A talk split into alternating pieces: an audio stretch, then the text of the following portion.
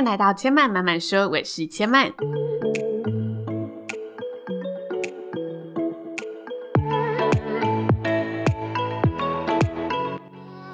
目前频道在 iTunes Store、Spotify、Google Podcast 都听得到。喜欢的朋友，欢迎帮千嫚订阅并留言评论，让更多人可以认识千曼慢慢说喽。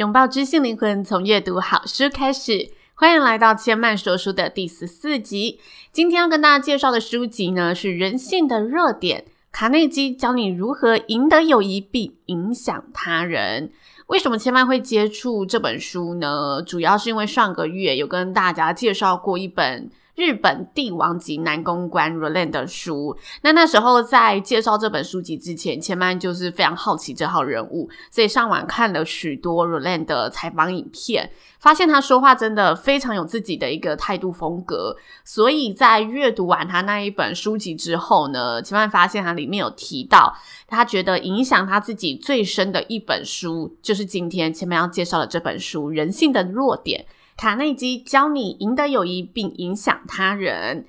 作者卡内基，他是二十世纪呢美国最伟大的人际关系学大师。他出版的书籍在西方国家都被视为呢社交技巧中的圣经。卡内基他生平就是致力于推广人际沟通教育，以及就是我们在社群中要如何用沟通让自己建立起良好的关系。那他也开发出一套独特的成人教育方式，并且被尊称为美国现代成人教育之父。这本书是以人性的弱点出发，教你如何掌握住这些人性的弱点，借由这些弱点呢，去建立起彼此良好的关系。书本共分为三个章节，分别是如何受人影响、如何影响他人，以及身为领导者要如何改变他人。千嫚从这三个章节当中各选出了一则的小故事，浓缩分享这本书籍的精华之处，让大家一起来感受一下这本书的魅力所在喽。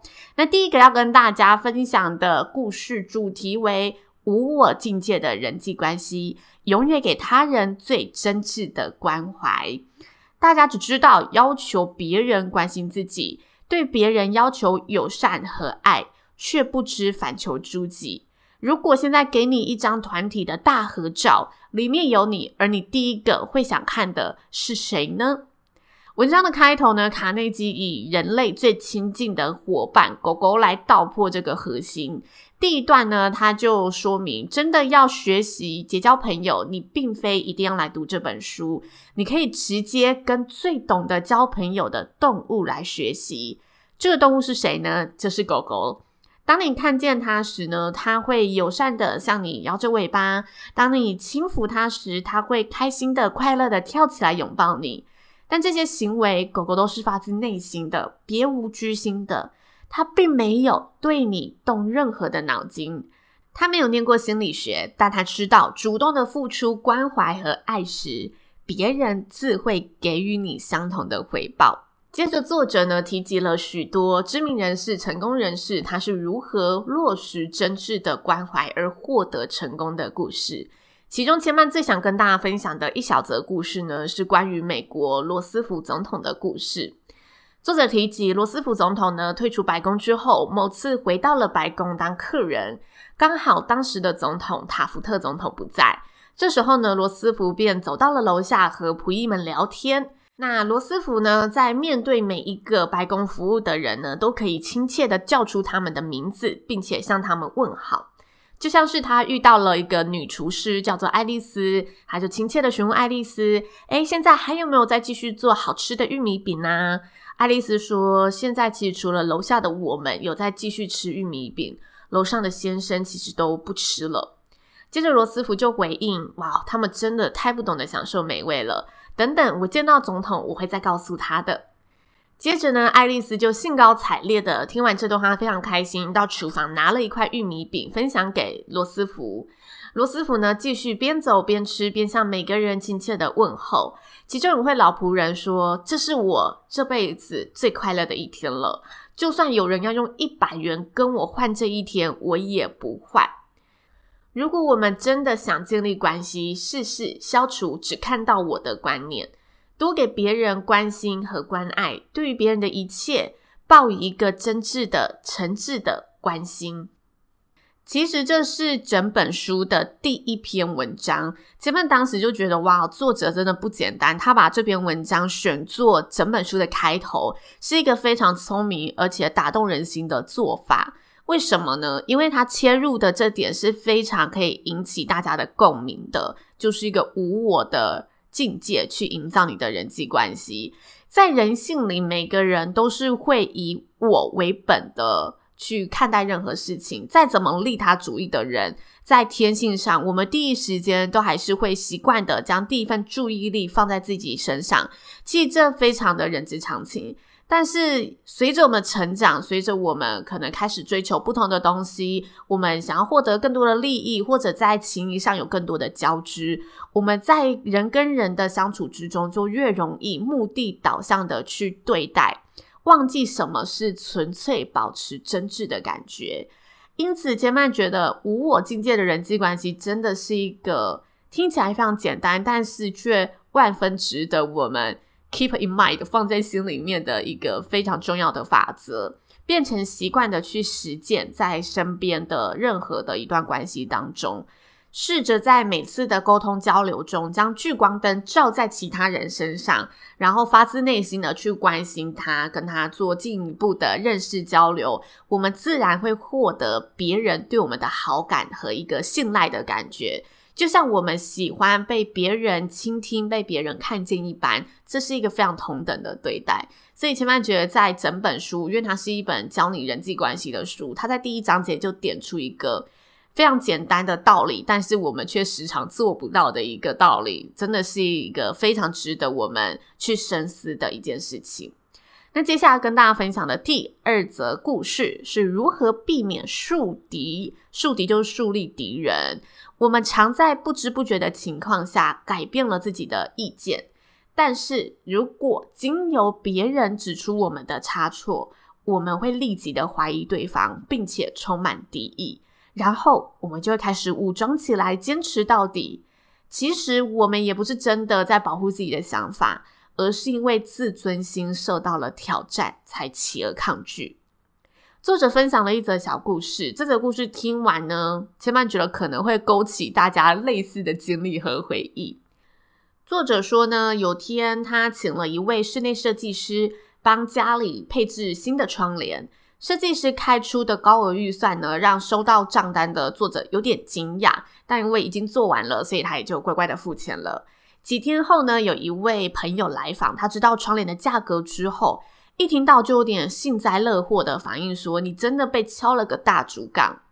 这时作者呢开始强调起来，这个窗帘是非常有质感、非常有艺术价值的，想证明这个价格是合理的。也只有这种有格调的窗帘，才衬托得出我这个这么高级的房子。这是作者在第一个朋友来访时给予的回复。那隔天的隔天，第二个朋友来访了。当朋友呢看到这个窗帘之后，朋友马上发出赞叹的语气，说：“哇哦，这个窗帘真的好漂亮！以后我自己的家也要装上同样的窗帘。”这时候的作者回应。不过当时我也觉得有点买贵了，现在想想还是觉得有一点点后悔啦。而这两种不同的回应，就反映出了一个人性的弱点。这个弱点就是，当我们有错的时候，时常只容得了自己对自己认错，我们不轻易的对别人承认。尤其当别人一语拆穿我们想保护的事情时，哪怕这个是天大的错误，我们都会拼命的为自己说话到底。这是人第一时间想要为自己做出的一个辩解，为自己做出的一个保护动作。前面听完这则故事，应该说看完这则故事，真的有种点头如捣蒜的感觉，因为我自己就唤起了好几个可能类似的经历。所以千曼在看完这则故事之后，就决定，嗯，一定要跟大家分享这一个小的章节。这个故事有两个面向，千曼觉得非常值得讨论。第一个当然就是作者的反应嘛，同一件事情，我们会因为听到不同的话、不同的赞美跟批评，给予了不同的一个反应回馈。那第二个面向就是那两位朋友给出的评论。千曼觉得这真的是智慧的展现。即使你知道朋友好像有点吃亏了，但是要如何表达的令人舒服，或者是你有没有需要表达出这一个面向呢？千曼觉得这一个决定真的是高手之间的智慧的展现。所以千曼就在想，如果我去参观朋友家，然后看到那个窗帘，朋友在跟我介绍，我会怎么做回应？我在想，对于窗帘，我这个比较不在行的领域，我应该第一时间会先问问他，这个窗帘有什么特别的地方？因为我会真的很想了解这个窗帘背后的价值是什么，为什么吸引这个朋友？但是前半觉得千曼自己好像没有办法像第二位朋友一样那么高的一个境界去处理这一段对话，因为他是在第一时间真的给出发自内心的一个赞美，让人觉得很舒服、恰到好处的一个反应，真的是。一个很高端的，千曼觉得非常厉害的一个人际的沟通的方式。因为大多数有时候我们在分享事情，我们并没有做好要被批评的状态，或者是说人大多时候在分享事情，都会希望对方是给予一个正面的回馈，即使不是正面的，你可以平平淡淡的哈拉的让它结束，让它过去。但是当我只是很稀松平常的在分享一件事情的时候，你给予我一个比较负面的一个批判的时候，人就很容易觉得不舒服，所以千曼觉得另一个值得我们挂在心中的是，那些话不是怎么说，而是他有没有说出来的必要性。如果他没有说出来的必要性，其实不论你怎么说，那不如就不要说会比较好。那如果你真的要说，千曼觉得这个好朋友他就是最高境界，因为他真的给出了一个非常值得学习的反应跟境界。但如果没有办法做到该境界也没有关系，千万觉得可以真诚的就事论事的讨论。但是在就事论事当中，我们不轻易的嘲笑，不轻易的给予批评，我们就是纯粹的在讨论这件事情的看法。千万觉得这也是另外一个方式，可能大家也可以一起试试看的一个方式，跟大家分享喽。那接下来要跟大家分享的第三则故事，故事主题为。用故事和展示技巧打动人心，把意念戏剧化的表现出来。这是一个戏剧化的时代，仅说出事实仍嫌不够，必须要把事实生动的展示出来。作者在这个章节分享了某间在费城里的报社。他曾经被同业重伤，到处谣传着这个报社的广告版面太多，新闻的内容过于空洞，导致报社的形象受损。读者呢开始陆陆续续的减少，那这个数量越来越累积，累积成大量的减少。广告主也纷纷的撤出，让这个报社面临了财务的危机。这时候的报社呢，非常的聪明，他采取了一种应变措施，他们将平常的新闻呢加以剪辑编排，出版了一本厚达三百零七页的新闻集锦，并且大肆的宣传这一本新闻集锦，低价的售出，结果这个扎实的内容引起了抢购。成本也得到了回收，同时间他也向市场证明，向读者、向广告商证明，我报社的新闻品质是好的，并非像外界内容传言的如此的贫乏。实际上，我的内容是包罗万象的，可读性高的，而且非常有质量的，是值得大家继续订阅、继续支持的。也因此，他顺利的化解了这个危机。昨天看完这个故事，真的觉得危机就是转机。处理危机的手段有非常多种，但如何高招的处理，这间报社给了我们一个很好的榜样去学习。因为报社，我第一个想到的也许会是刊澄清文，然后说自己是遭人诽谤的，然后去诋毁这些传言。但是这个报社他选择了更实际、更直接，让大家更有感的方式去展示自己。这让一直对行销非常关注的千曼觉得非常的有趣，因为千曼觉得很多行销都是这么建立的，他把精神和品牌的一个态度用不同的形式传递沟通。任何行销都代表着人与人之间的沟通，因为它就是品牌对人嘛，就像我对你之间一样，我要去告诉你我的东西有多好。所以这让千曼也间接的想起最近很受宠的一个事件，就是 YouTuber 阿 D 他在《纽约时报》的募资广告事件。